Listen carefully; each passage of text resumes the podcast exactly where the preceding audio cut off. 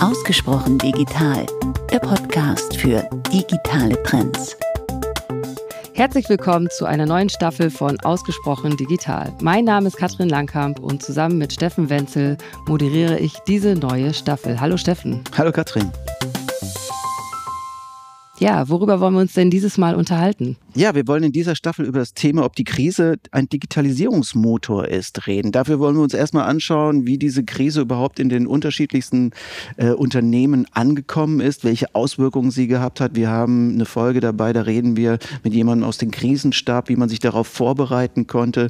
Aber wir wollen auch insgesamt mal gucken, äh, was hat sich gesellschaftlich verändert? Wie hat sich, wie wird sich Arbeit verändern? Wie wird sich äh, ja das Arbeiten im Homeoffice? Welche Auswirkungen hat das? Das alles sind Themen dieser Staffel. In unserer ersten Folge der neuen Staffel ist heute zu Gast Wolfgang Gründinger.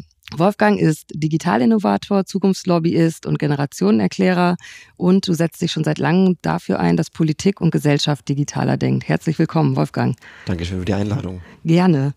Ja, ähm, wie fühlst du dich heute? Wie bist du so durch die ganze Lockdown-Zeit gekommen? Ich fühle mich tatsächlich sehr hervorragend und ich traue mich das manchmal gar nicht zu sagen, denn vielen meinen Freundinnen geht's eben nicht so. Ähm, ich war vor kurzem zu Gast bei einer Freundin zu Hause zum Kaffee trinken und ähm, ich berichtete, wie gut es mir geht, wie erholt ich auch aus diesem Kontaktbeschränkungsspuk wieder herausgekommen bin, dass ich angefangen habe, viel mehr zu kochen, dass ich angefangen habe, mehr Sport zu treiben, dass ich endlich mal eine erzwungene Entschleunigung erlebt habe, die mir geholfen hat zu reflektieren. Und sie guckt mich vollkommen entgeistert an und ermahnt mich mit erhobener Stimme, wie es mir einfallen könne, so über mein Glück zu sprechen, das ich erfahre. Denn ähm, bei ihr ist das ganze Unternehmen in Kurzarbeit. Man weiß nicht genau, wie es weitergeht, ob es überhaupt weitergeht. Sie steht kurz vor der Arbeitslosigkeit. Und ähm, das muss man eben auch sehen, dass es sehr viele Lebenswelten gibt, die sie da gerade auftun. Und wo es eine Schere gibt zwischen den einen, den oft digitalen Tätigkeiten, in digitalen Jobs, ähm, die es sehr einfach hatten während dieser Krise zu Hause zu arbeiten beispielsweise, ähm, oder auch Menschen, die keine Kinder zu versorgen hatten zu Hause, wie ich selbst zum Beispiel auch, und anderen, die dann eben hier in ein tiefes Loch fielen ähm, und für die die, dieser Spuk der letzten Monate eben keine Entschleunigung bedeutete, sondern eher ähm, mehr Stress mhm. mit sich brachte. Kann es sein, dass wir zu sehr darüber berichten, dass alles gut gelaufen ist, dass wir uns äh, natürlich anschauen, was die Krankenschwestern und was das Pflegepersonal geleistet hat, aber die jetzt auch wiederum vergessen und dann zu sehr auf IT und äh, naja, das ganze Digitale schauen? Also ich hoffe, dass wir aus diesem Spuk etwas lernen können, nämlich dass wir systemrelevante Berufe und Tätigkeiten haben, ähm, die wir neu definieren nämlich anders als bei der letzten Krise 2008, 2009, bei der Finanzkrise, wo es die Banken waren, die wir als systemrelevant betrachteten. Und jetzt merken wir, meine Güte, eigentlich sind es doch andere Jobs und Tätigkeiten, die eigentlich systemrelevant sind. Das ist, du hast schon gesagt, diejenigen Menschen, die in Krankenhäusern tätig sind, die in der Pflege tätig sind, aber natürlich auch diejenigen, die in Lagern tätig sind, ähm, die in Postdiensten tätig sind, die Müllabfuhr und andere. Ähm, und äh, da, glaube ich, brauchen wir sehr viel mehr Wertschätzung. Ähm, auch finanziell, dass sich zum Beispiel auch ausdrücken kann, in diesem Bonus, der jetzt kommen soll, leider nur für das Pflegepersonal, leider nicht für viele andere Berufsgruppen, die es genauso verdient hätten. Und klar, wir können darüber sprechen, was gut lief, und es lief ja auch sehr viel tatsächlich, erstaunlich gut angesichts dieser wirklich unerwarteten Krise, ähm, die ja bisher noch gar nicht richtig da war. Wir haben ja keine Blaupause, von der wir hätten lernen können für eine globale Pandemie, die, glaube ich, allen von uns ähm, vollkommen äh, surreal immer noch erscheint, die mit einer Wucht auf uns einprasselte, die auf einmal da war, wo wir uns noch gar nicht im Januar, Februar, als noch Reisen war, noch mich lustig machte über Menschen, die jetzt Hamsterkäufe tätigten und wenig später selbst irgendwie Klopapier kaufen musste, weil die anderen sie auch kauften und dann keins mehr da war. Und was macht man dann? Wir haben, glaube ich, sehr viel gelernt als Gesellschaft und äh, wir können gerne über die Dinge sprechen und das ist auch wichtig, was gut lief. Und wir sollten aber auch über die Dinge sprechen, die schlecht liefen. Die Systemrelevanz von Jobs hast du gerade ähm, nochmal angesprochen. Hat denn Digitalisierung jetzt auch eine Art Systemrelevanz erlangt? Auf jeden Fall. Ich glaube, systemrelevant war IT-Infrastruktur und waren digitale Services bereits zuvor. Ähm, denn äh, ohne IT, ohne Internet würde ja die gesamte Gesellschaft bereits heute und auch schon vor Covid-19 zusammenbrechen. Ähm, und das hat nochmal eine neue Qualität erfahren. Denn viele Tätigkeiten waren gar nicht mehr machbar ohne Digitalisierung. Auch viele, viele Jobs, die jetzt ins Homeoffice oder ins mobile Arbeiten vielmehr verlagert wurden, all das war ja tatsächlich nur mit Digitalisierung möglich. Ähm, auch die Contact Tracing App, die jetzt ähm, vor einigen Wochen gelauncht worden ist, veröffentlicht worden ist, auch das ist ja ein Instrument, um mit sehr geringer Eingriffstiefe in die Freiheit der Menschen dezentral verfolgen zu können, wer war mit wem in Kontakt, sodass man das zurückverfolgen kann.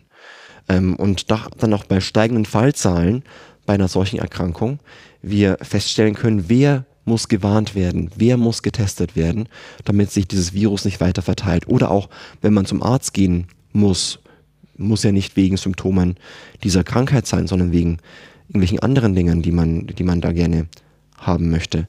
Da gibt es sowas wie eine Videosprechstunde. Ist auch ganz neu eingeführt worden und hat jetzt noch einen Push bekommen. Oder so Dinge wie beispielsweise die, eine App namens Kitchen Stories hat ähm, über eine Million neue Downloads erfahren während dieser seltsamen Zeit. Ja, Menschen haben wieder angefangen, selbst zu kochen, auch digital unterstützt, selbst zu kochen. Äh, Menschen, die nicht eingehen, die nicht einkaufen gehen konnten, ähm, wie Risikogruppen beispielsweise, ähm, konnten sich natürlich auch über digitale Dienste Lieferservices bestellen und so weiter und so fort. Also ganz viel hat Digitalisierung ermöglicht, was ähm, vorher angeblich nicht möglich war. Aber wenn wir das machen müssen in Deutschland, wenn es keine andere Wahl gibt, dann machen wir das auch. Und das ist, glaube ich, auch eine gute Erfahrung, die wir hier sammeln konnten. Also ist Covid-19 ein Digitalisierungstreiber? Auf jeden Fall war Covid-19 ein Katalysator für Digitalisierung, wo auf einmal sehr viele sagten, die auch vorher so, was man früher Telearbeiten nannte, mit so alten Begrifflichkeiten, wo man jetzt Homeoffice sagte, was rechtlich präzise eigentlich mobiles Arbeiten heißen müsste, das beschleunigt hat, ganz stark. Ähm, denn viele Vorgesetzte waren der Meinung tatsächlich gewesen, dass äh, man im Homeoffice faul sei, ja, dass das nicht funktionieren würde.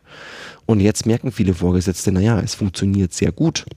Die Menschen sind sogar produktiver im Homeoffice und es klappt irgendwie mit Videokonferenzen. Es klappt auch mit diesem dezentralen Arbeiten.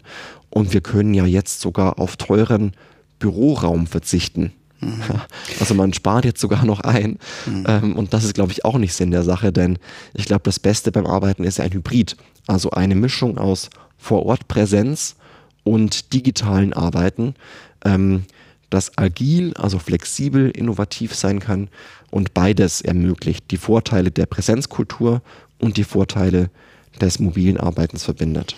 Dann lass uns doch mal uns ein paar Branchen in Deutschland anschauen, wie es denen ergangen ist aus deiner Perspektive. Du warst ja lange beim BVDW, hast dort die Digitalisierung von Unternehmen auch begleitet und dich dafür eingesetzt und hast, glaube ich, einen ganz guten Überblick darüber, äh, was vielleicht vor einem Jahr los war. Und wenn du das jetzt mal vielleicht auf das letzte, auf die letzten drei Monate quasi projizierst, äh, ist da jetzt viel passiert? Hast du das Gefühl, es gibt Branchen, die davon besonders profitiert haben und andere äh, sind den Weg nicht so schnell mitgegangen, wie wir alle gehofft haben?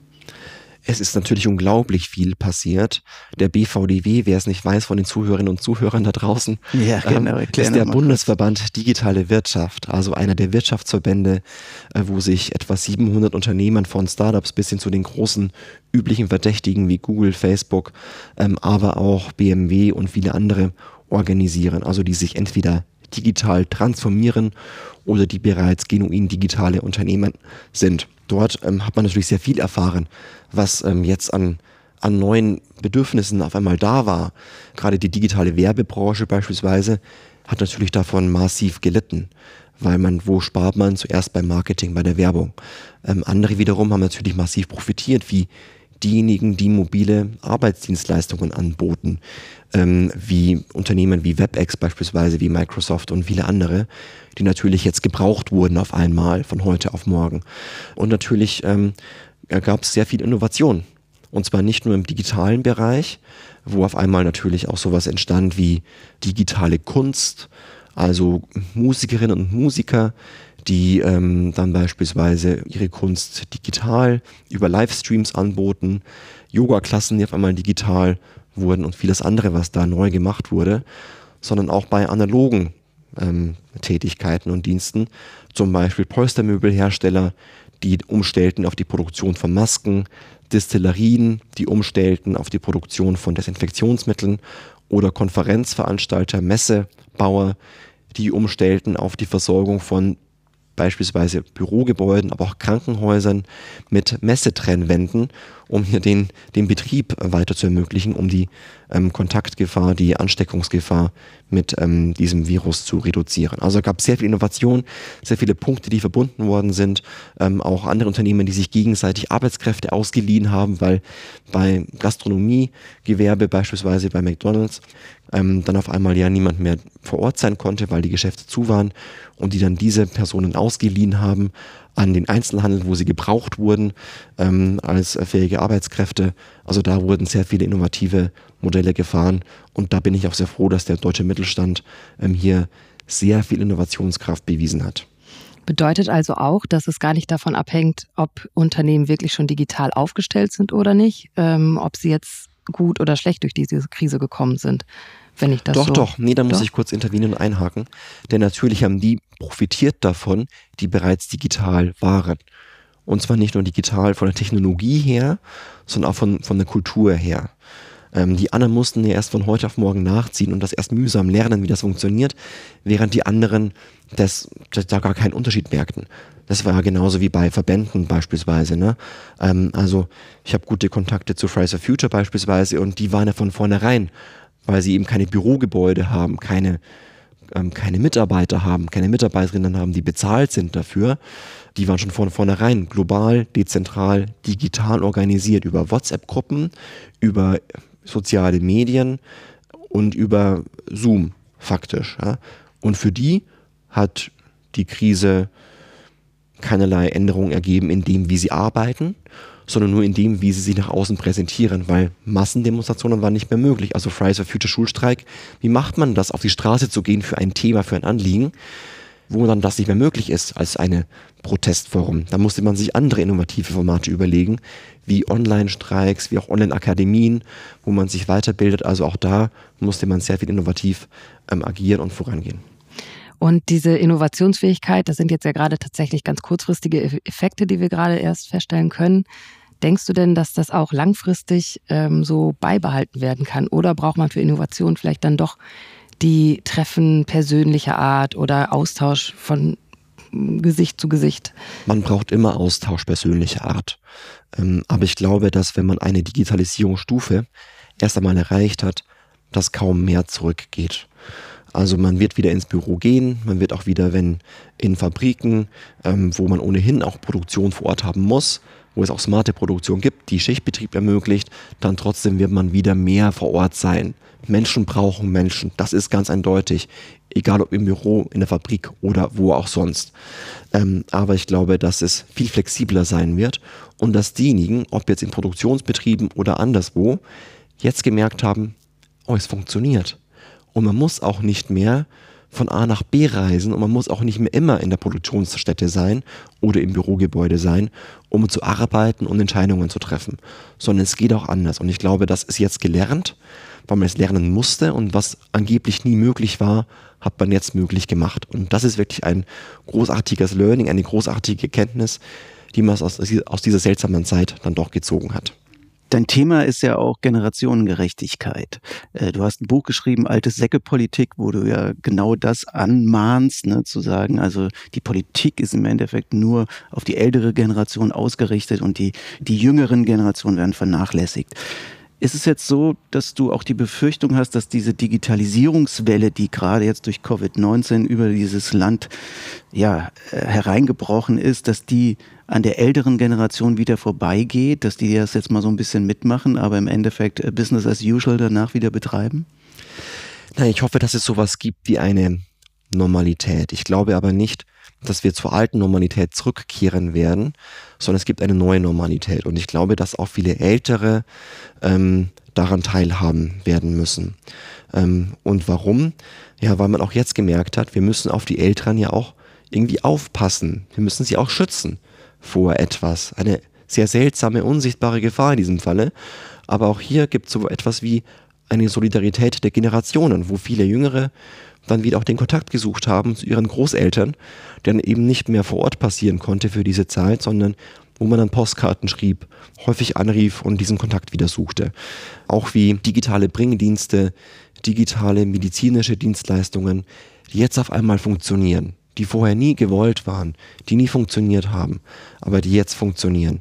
Und ähm, gerade bei solchen digitalen Lieferdiensten sind tatsächlich ältere Menschen derzeit die größte Bezugsgruppe. Und das denkt man eigentlich gar nicht. Man glaubt, bei Lieferdiensten ähm, sind halt dann die Jüngeren so diejenigen, die gerne da mal bestellen. Aber nein, ist das Gegenteil der Fall. Es sind die Älteren. Und ähm, ich glaube, dass wir gerade Digitalisierung immer davon denken müssen, wer profitiert. Für wen ist es gedacht? Nicht für irgendwen, sondern wir sind darauf ausgerichtet, spezielle Bedürfnisse zu befriedigen. Und deswegen wird die Oma, der Opa nicht ein Smartphone kaufen und irgendeinen Dienst nutzen, weil die Oma oder der Opa sich da eingelesen hat und jetzt verstanden hat, dass man jetzt auch Digitalisierung braucht oder sich da jetzt technisch da jetzt eingeübt hat oder so oder ne, sondern sondern die Oma begreift, hey, über mein Handy kann ich mit meinen Enkelkindern kommunizieren. Ich kann Informationen mir holen. Ich kann irgendwie am Leben teilhaben. Ich kann den Gottesdienst streamen von mir aus. Und das hatte ich vorher nicht. Und daher, weil es so ein Bedürfnis gibt, das hier gelöst wird mit digitalen Technologien, deswegen wird es gekauft, deswegen wird es gemacht. Weil Digitalisierung darf ja nie Selbstzweck sein. Digitalisierung und Innovation dient immer nur dazu, bestimmte Probleme zu lösen. Und die müssen wir eben lösen. Das ist die eine Ebene meiner Frage gewesen, nämlich zu sagen, wie schaffen wir es, die ältere Generation quasi dort zu inkludieren in diese Digitalisierungswelle. Die andere, worauf ich ein bisschen noch mehr mhm. abziehen wollte, war das Thema, wie ist denn das mit dem Management, was ja die CEOs, die Vorstände sind ja meistens auch doch älter und oft auch leider der Hemmschuh in der, in der Digitalisierung eines Unternehmens.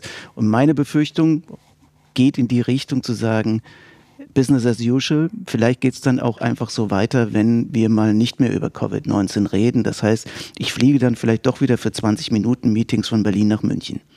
Also es kann gut sein, dass diejenigen, die ähm, uns diese Lage beschert haben, die wirtschaftliche Lage, ähm, die nicht digital sind, die nicht innovativ sind, dass die selten diejenigen sind, die auf einmal innovativ werden und sich selbst neu erfinden. Das nennt man das Innovators Dilemma. Also sagen wir mal, du bist ein Autokonzern. Dein Geschäft läuft auch noch gut mit alten Verbrennungsmotoren. Ohne digitales Geschäft noch obendrauf. Warum solltest du dich ändern? Es läuft doch gut. Dass in zehn Jahren anders sein wird, interessiert dich doch nicht. Du kannst Verbrennungsmotoren bauen. Du machst es perfekt. Du machst es gut. Du machst es besser als alle anderen auf der Welt. Und du bist damit erfolgreich. noch bis zum heutigen Tage. Du verkaufst ohne Ende. Warum musst du dich verändern? Und selbst wenn du dich verändern möchtest, ist es gar nicht mal so einfach, weil du musst ein, dein Business ja irgendwie noch am Laufen halten und zugleich ein neues Business aufbauen. Wie soll das gehen?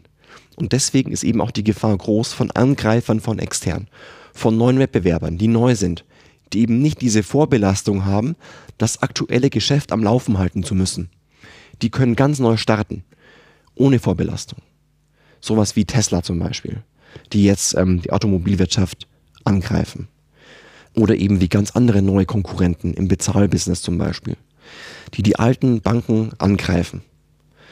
Und die Banken und die Autokonzerne stehen da, glauben, ach, uns geht's doch noch so gut, warum sollten wir uns ändern?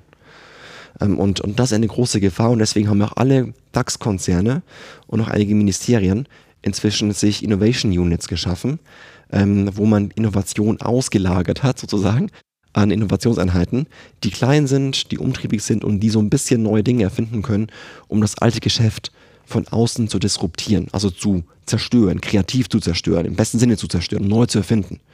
Und ähm, da wird sehr viel ausprobiert und getestet in der Hoffnung, dass das funktioniert. Und was würdest du denn jetzt diesen alteingesessenen Unternehmen raten? Also wenn du sagst, eigentlich dieses Innovator-Dilemma ähm, verleitet dazu, dass man wieder in alte Strukturen zurückfällt, Was wäre da dein Appell? Also erstens nehmt diese Innovationseinheiten wirklich ernst. Gelegentlich wird daraus nur ein Marketing-Gag gemacht, so ähnlich wie sich Politikerinnen und Politiker gerne mit jungen Menschen am Kickertisch ablichten, um zu sagen, ich habe jetzt auch mit jungen Menschen mal geredet.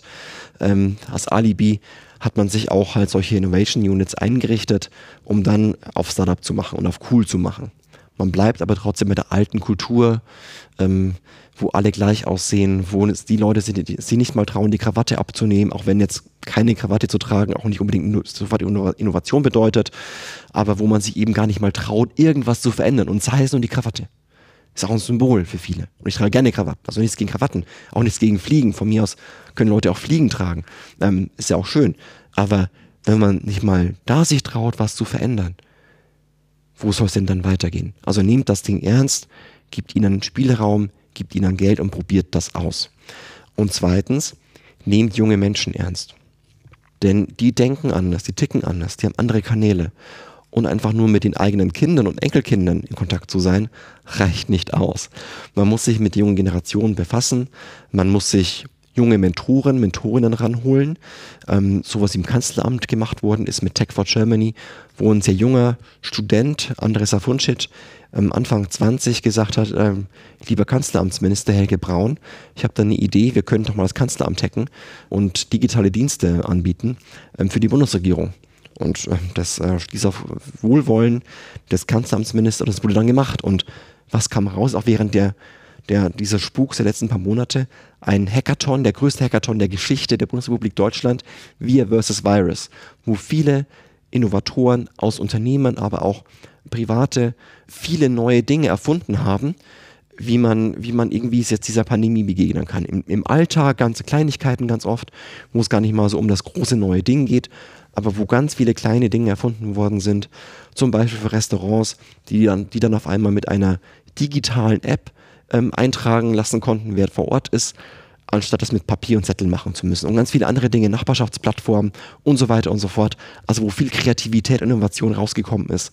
Eben dank junger Menschen, die hier mit Alten sich verbündet haben und eine Solidarität der Generationen aufgebaut haben. Ich glaube, es ist unbestritten, dass jetzt viele Innovationen äh, geschehen und auch passieren. Äh, wir selbst müssen auch innovativ sein, wie wir unsere, wie wir unsere Arbeit neu gestalten, zu Hause oder im Office, das jeden Tag neu entscheiden. Das wird auch sicherlich noch eine Weile so weitergehen.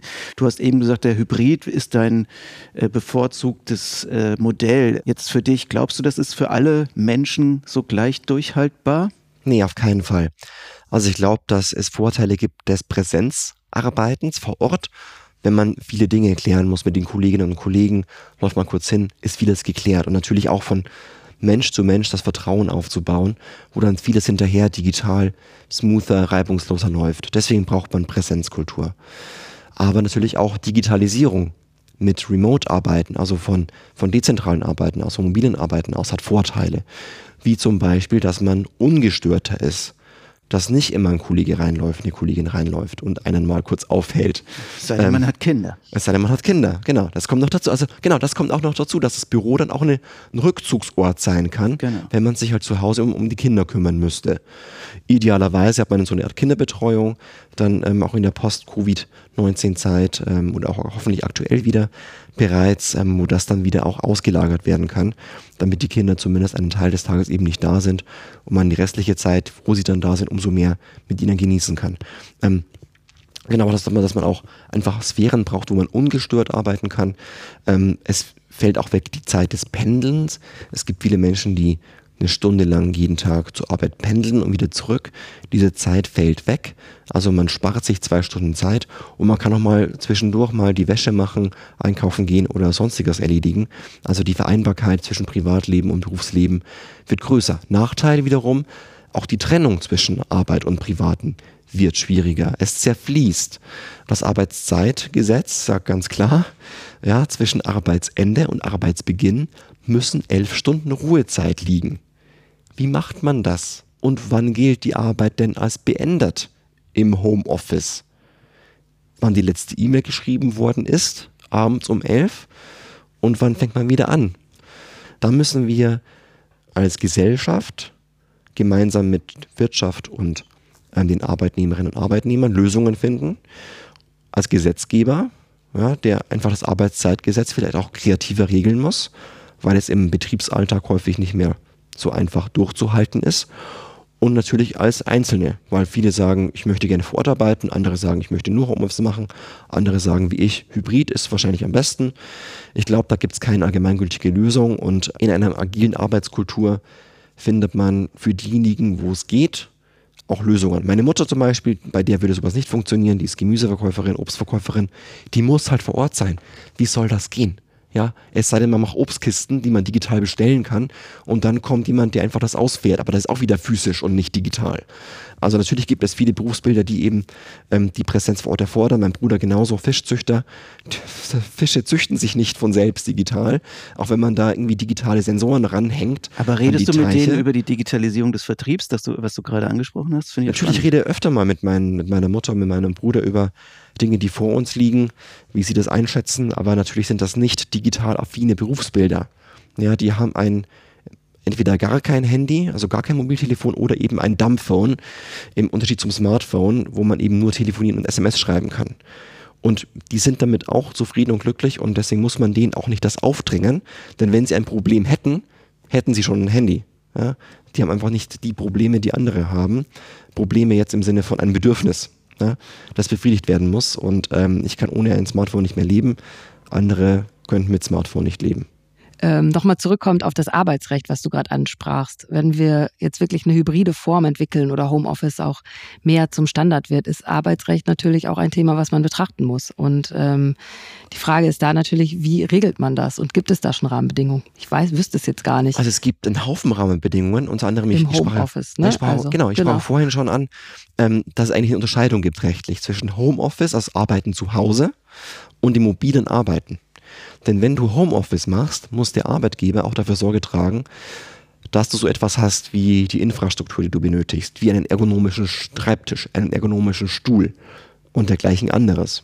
Na, ein Arbeitszimmer vielleicht sogar, das weiß ich gar nicht so auswendig. Ähm, aber da gibt es schon viele Regularien. Aber eigentlich wollen wir darüber hinausgehen. Wir möchten doch eigentlich sagen, es ist egal, wo du arbeitest. Du kannst von mir aus auch bei deinen Eltern zu Hause arbeiten, im Urlaubsort, in einer Ferienwohnung am Deich, ist egal. Du solltest überall arbeiten dürfen, unabhängig von Ort und Zeit. Und das ist die ideale Vorstellung einer Arbeitswelt, wie ich sie möchte als Arbeitnehmer in Berufsbildern, wo das geht, einschränkend gesagt. Aber das geht inzwischen in sehr, sehr vielen Berufsbildern in Deutschland. Etwa, also grobe Schätzungen behaupten, 50 Prozent der Beschäftigten hätten diese Möglichkeit prinzipiell bereits, zumindest teilweise.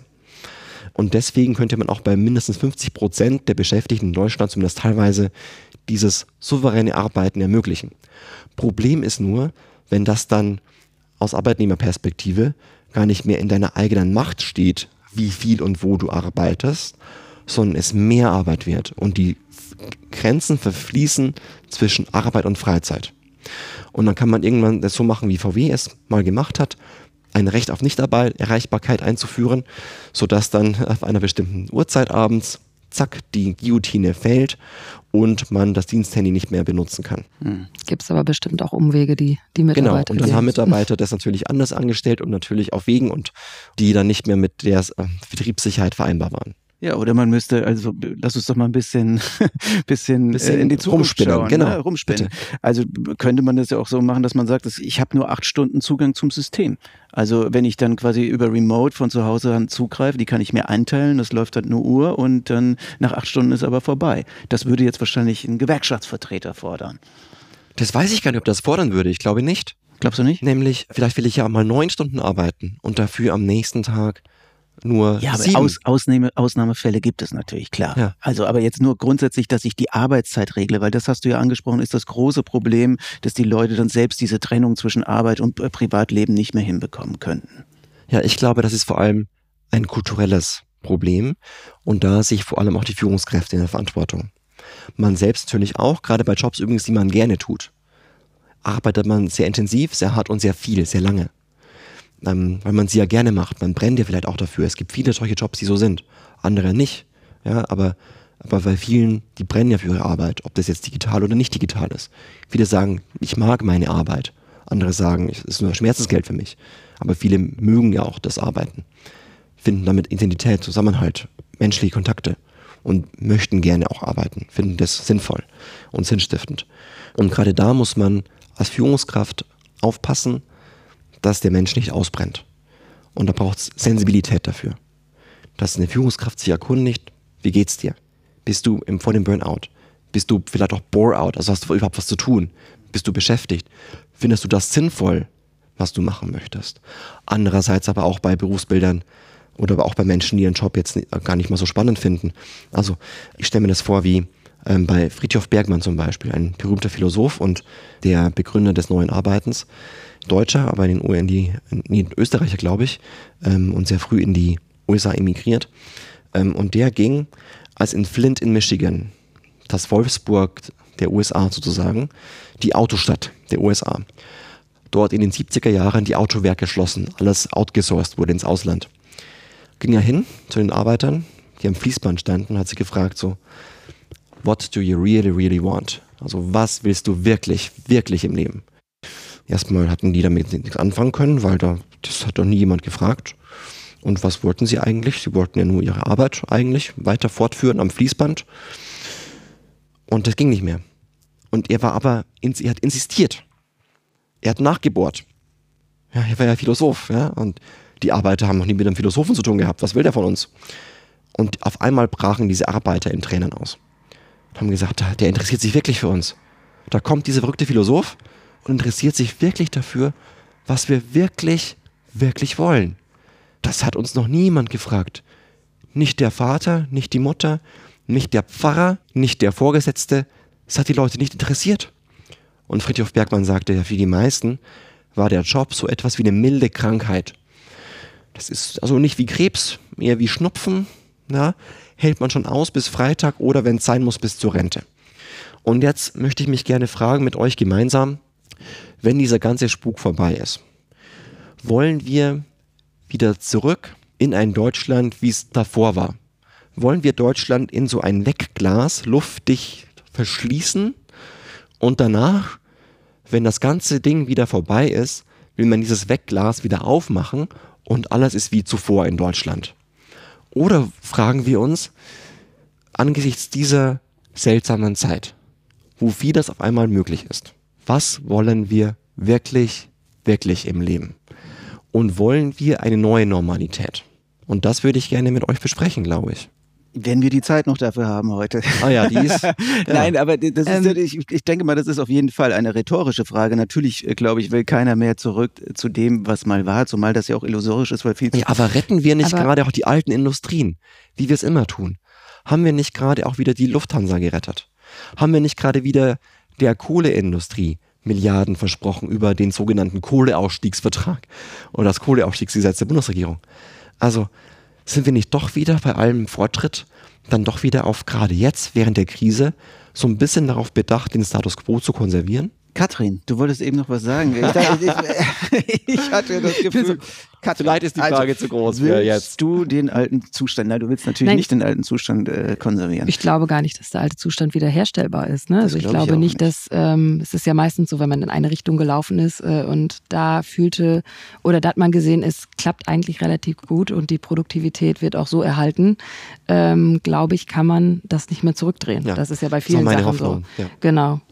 Hoffe ich ehrlich gesagt auch. Ähm, du hattest aber noch was recht Interessantes gesagt. All deine Ausführungen gerade gehen ja auch so ein bisschen dahin, dass man den Mitarbeitern vielleicht auch so ein bisschen mehr Selbstbestimmung und ein bisschen mehr Vertrauen schenken sollte. Und ich Definitiv. glaube, das ist ein Punkt, den Unternehmen jetzt vielleicht auch gelernt haben, dass Homeoffice nicht gleich bedeutet, man nee. hängt zu Hause ab. Und das finde ich eigentlich nochmal einen ganz interessanten Aspekt. Hast du vollkommen recht. Ähm, ich glaube, derjenige, der vorher schon faul war, ist jetzt auch faul im Homeoffice. Aber derjenige, der vorher fleißig war, ist jetzt auch im Homeoffice sehr fleißig. Ähm, es gibt, so, also es gibt so etwas wie eine, ich glaube, eine Führungskultur, die hier sich ändern muss. Eine Vertrauensführungskultur oder Führen mit Sinn. Weil jeder Mensch hat irgendwie was, wonach er strebt, wo er Sinn drin findet. Und die Führungskräfte haben die Verantwortung, diesen Sinn bei den Einzelnen zu finden und sie zu befähigen. Wer es nicht kann, der muss eben befähigt werden dazu. Und häufig können Mitarbeiterinnen und Mitarbeiter eben nicht abliefern, wie es oft gewünscht ist, weil die Führungskräfte sie nicht richtig führen. Und deswegen ähm, glaube ich, dass man sehr viel mehr investieren muss in die Frage, wie führt man eigentlich richtig Menschen, weil die meisten haben es nie gelernt, woher auch, ähm, und müssen sich deswegen viel mehr darauf einlassen, dass sie eben ähm, nicht einfach so Führungskräfte geworden sind, sondern das auch erstmal lernen müssen. Also früher war ich bei Konferenzen und dann, dann wurde, dann wurden da so, so Buzzwords gebracht und so Sprüche gebracht, die für mich klangen wie heute Menschenleben, tanzen Welt, so, ne? Also so, so irgendwie sinnbefreit und so sinnschwanger. Irgendwie so, before you can lead others, you have to learn to lead yourself und sowas. Ne? Also so, und mir dachte ich so, was ist das, das für ein Quatsch? Und jetzt merkt man, da war doch was dran an diesen komischen Hippie-Sätzen, weil eben viele Führungskräfte gar nicht führen können. Die haben es nie gelernt. Ich glaube, deswegen muss man sehr viel mehr investieren in, in so methodische Kompetenz, in menschliche Kompetenz, in die Soft Skills der Menschenführung und der Teamkultur. Okay, dann lass uns doch mal jetzt noch zum Abschluss vielleicht auch mal genau äh, so mit dem Werkzeugkasten da reingehen und mal überlegen, was können wir tun, damit hier diese Digitalisierungswelle auch eine Nachhaltigkeit bekommt. Also eben nicht wieder ins Glas zurück muss und wir das luftdicht verschließen. Was müssen wir tun? Führung hast du gesagt, die müssen auf jeden Fall ihr, ihr, ihr Skillset, ihr Mindset erweitern. Ja, die müssen also jetzt sich auch mehr mit diesen, mit diesen Aufgaben, die auch jetzt durch Home Homeoffice und andere Sachen entstehen, auseinandersetzen. Was können, was können Unternehmen noch tun? Das ist auf jeden Fall eine kulturelle Frage. Es ist keine technologische Frage nur an sich. Ich glaube, dass neues Arbeiten bedeutet eine Verbindung von Technologie, aber das ist eher Infrastruktur und neues, also und Kultur. Also lernen, mit dieser Technologie auch umzugehen. Und da geht es nicht einfach nur darum, dass man jetzt Meetings, wie man sie bisher gemacht hat, jetzt online zu machen. Sondern muss eben damit umgehen lernen, wie man Technologie verwendet wie bei den Lehrkräften, die Whiteboards haben ähm, und dann das Whiteboard aber nutzen wie eine Tafel. Sondern man muss auch Lehrkräfte in dem Sinne dann befähigen, auch mit diesen Whiteboards umzugehen. Und genauso müssen auch Führungskräfte und auch Mitarbeiterinnen und Mitarbeiter in Unternehmen lernen, mit Technologien umzugehen. Und du brauchst, glaube ich, sehr, sehr viel einfach lernen durch Doing, also durch das Tun. Und es, es gibt ähm, sehr, sicherlich sehr viel Beratungsbedarf in die Frage, wie geht man mit, mit Führungskultur um? Agile Führung im digitalen Zeitalter. Und das ist nicht einfach zu tun. Und da muss man sich einfach sehr viel Gedanken darum machen. Und deswegen gibt es eben auch kein Patentrezept oder nicht die drei Dinge, die man jetzt tun muss, sondern es, es ist eine Selbstfindungsphase, die in jedem Unternehmen genau jetzt stattfinden sollte. Ich glaube, das ist auch sehr positiv, was aus dieser äh, Krise entstanden ist, ist, dass wenn gut geführt wird, sich äh, die Menschen auch dafür interessieren oder die Manager oder Managerinnen auch dafür interessieren, was mit dem Mitarbeiter zu Hause passiert, weil er von zu Hause zum Beispiel arbeitet. Normalerweise geht man 9 to 5 arbeiten und dann äh, ist es eigentlich relativ wurscht, wie die Situation zu Hause ist. Und ich finde, das habe ich zum Beispiel erlebt, dass da jetzt sehr viel mehr Austausch über Privates ist, wenn das jemand möchte und da auch auch versucht wird, Verständnis zu entwickeln, wie wegen mir die Situation mit den Kindern gerade zu Hause ist, was die schwierig ist, etc. pp. Das gehört zum Beispiel für mich auch dafür, wie, äh, dazu, wie eine neue Führungskultur entsteht. Absolut. Es gibt ein berühmtes Beispiel, eine Metapher oder eine Parabel, wenn man so möchte, ähm, von einem berühmten Autor, der Managementliteratur schrieb und ähm, Steve Covey heißt der, der beschrieb folgende Situation. Also ähm, jemand geht spazieren durch den Wald und sieht, wie ein Holzarbeiter einen, einen Baum fällt mit einer Säge. Und er sieht sehr erschöpft aus und der Spaziergänger fragt ihn, was machst du denn da? Und er sagt, ich fälle einen Baum, das siehst, das siehst du doch. Und der Spaziergänger sagt, ja, vielleicht machst du mal eine Pause und schärfst deine Säge nach. Und der Waldarbeiter arbeitet ihm, hab keine Zeit für eine Pause, ich muss den Baum fällen. Und das trifft genau das, was du ansprachst. Also die Säge muss doch scharf sein, der Arbeiter muss doch erholt sein. Und wenn das zutrifft, wenn wir Achtsamkeit haben, wenn wir unsere Säge schärfen, dann können wir doch auch viel produktiver arbeiten. Denn es zählt ja gar nicht, wie lange du arbeitest, sondern es zählt, welchen Output du hast, also welches Ergebnis du erzielst am Ende des Tages. Und ähm, da ist, glaube ich, dieses, diese Parabel des Schärfens der Säge sehr, sehr instruktiv, sehr lehrreich. Lieber Wolfgang, ich finde das ein wunderschönes Schlussbild, eine sehr schöne Metapher und vielen Dank, dass du heute hier zu Gast warst. Ja, danke fürs Einladen. Danke dir. Ich danke dir. In der nächsten Folge wollen wir uns dann mit dem Thema Krisenmanagement beschäftigen. Also die Herausforderungen, Menschen ins Homeoffice zu schicken, IT-Sicherheit, aber auch die Kommunikation mit dem Kunden. Wenn Sie das nicht verpassen wollen, abonnieren Sie diesen Podcast bei Apple, Spotify oder dieser und dann sehen wir und hören wir uns wieder. Bis dahin alles Gute.